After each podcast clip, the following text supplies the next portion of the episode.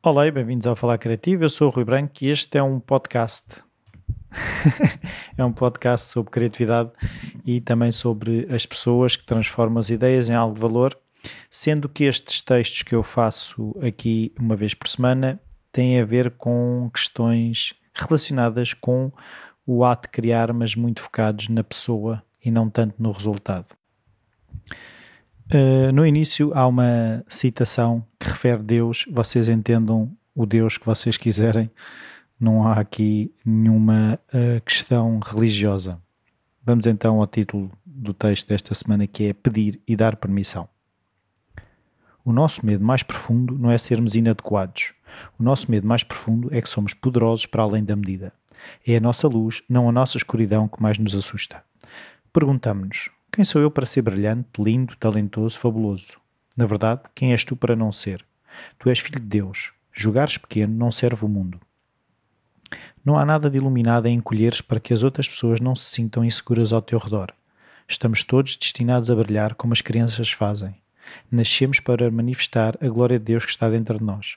Não é só em alguns de nós, está em todos. E quando deixamos a nossa própria luz brilhar, inconscientemente damos às outras pessoas permissão para fazer o mesmo. À medida que nos libertamos do nosso próprio medo, a nossa presença automaticamente liberta os outros. Marianne Williamson. A anterior convidada, Nádia Tavares, partilhou esta citação. E esta questão de, ao deixarmos a nossa luz brilhar, estamos a dar permissão aos outros, ao nosso redor, para fazer o mesmo, fez-me pensar. E para perceber, necessito escrever. Quando estou a escrever, esta linha ainda não tenho certo em mim onde vou chegar, mas sinto que tenho que percorrer este caminho para me retirar deste lugar de dúvida onde estou neste momento. Poderia investigar em mil e um sites, ver vídeos, mas a minha experiência ainda teria de ser vivida. Tenho sempre de voltar aqui. A minha experiência é essa que me faz avançar.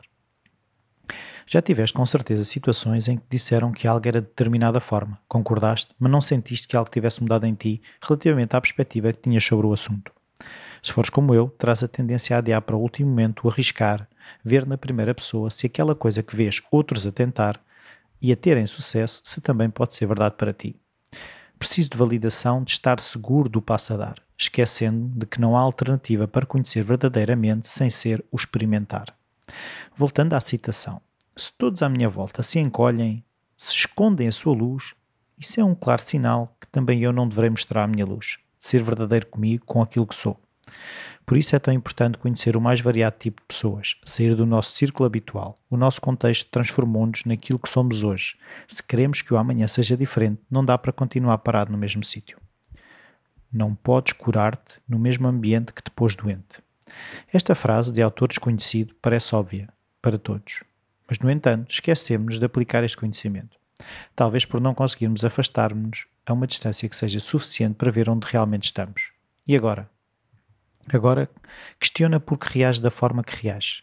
Questiona porque acreditas no que acreditas. Questiona porque fazes o que fazes. Há maneiras de reagir, acreditar ou fazer que sejam diferentes? Se sim, são melhores, piores, fazem sentido? Esta semana fiz duas entrevistas. Uma delas foi com o Tomás Wallenstein, vocalista dos Capitão Fausto, que lançaram hoje o seu novo álbum. Nenhuma das conversas me fez sentir que tivesse corrido bem. Talvez seja exigência minha. Mas o que importa foi o que ele me disse a certa altura na conversa. A simplicidade e calma com que referiu que é preciso fazer. Depois pode-se corrigir e que não há drama nenhum, só preciso começar.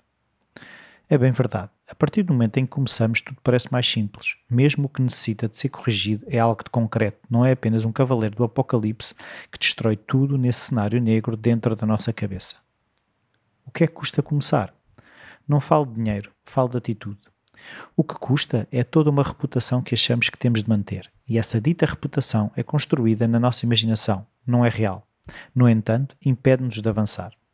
Na verdade, ninguém quer saber dos outros, estão demasiado preocupados consigo mesmos. Apenas quando os afeta, se preocupam com as consequências que isso poderá ter para si. As consequências podem ser tu tentares correr bem e essas pessoas que te criticam sentirem-se mal ao confrontarem-se com o facto de que é possível e que se elas não o fazem é porque não têm coragem. Por essa razão, não lhes interessa que os outros à sua volta arrisquem, que tentem, pois colocam em cima deles a pressão de também perseguirem aquilo que os faz vibrar. Quando temos a coragem de arriscar, estamos a dar permissão às pessoas à nossa volta. Estamos a dizer-lhes: anda, é possível. A água não é assim tão funda e podemos sempre nadar. Se achas que é muito arriscado, se estás demasiado ansioso com as consequências, pensa no bem que podes fazer pelas pessoas à tua volta. Não é compatível estar ansioso e ser altruísta ao mesmo tempo. Ao estares ansioso, vês menos possibilidades, temes o futuro e usas uma lente que encontra os defeitos, não uma lente que busca vantagens e forças. Busca em ti aquilo que a tua energia pode oferecer ao mundo. Larga de uma vez por todas a preocupação com o fazeres mais figura. As pessoas à tua volta podem ajudar-te da mesma forma que tu os podes ajudar. Lembra-te, isto não é sobre ti, é sobre nós.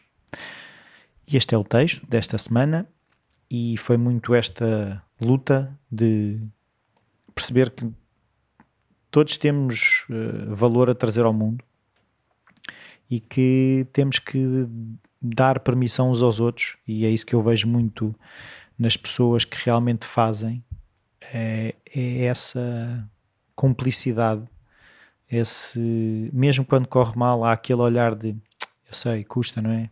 Mas estamos lá, tu consegues. Enquanto aqueles que não fazem, uh, o olhar que fazem, e olha, o gajo espalhou-se, não é isso.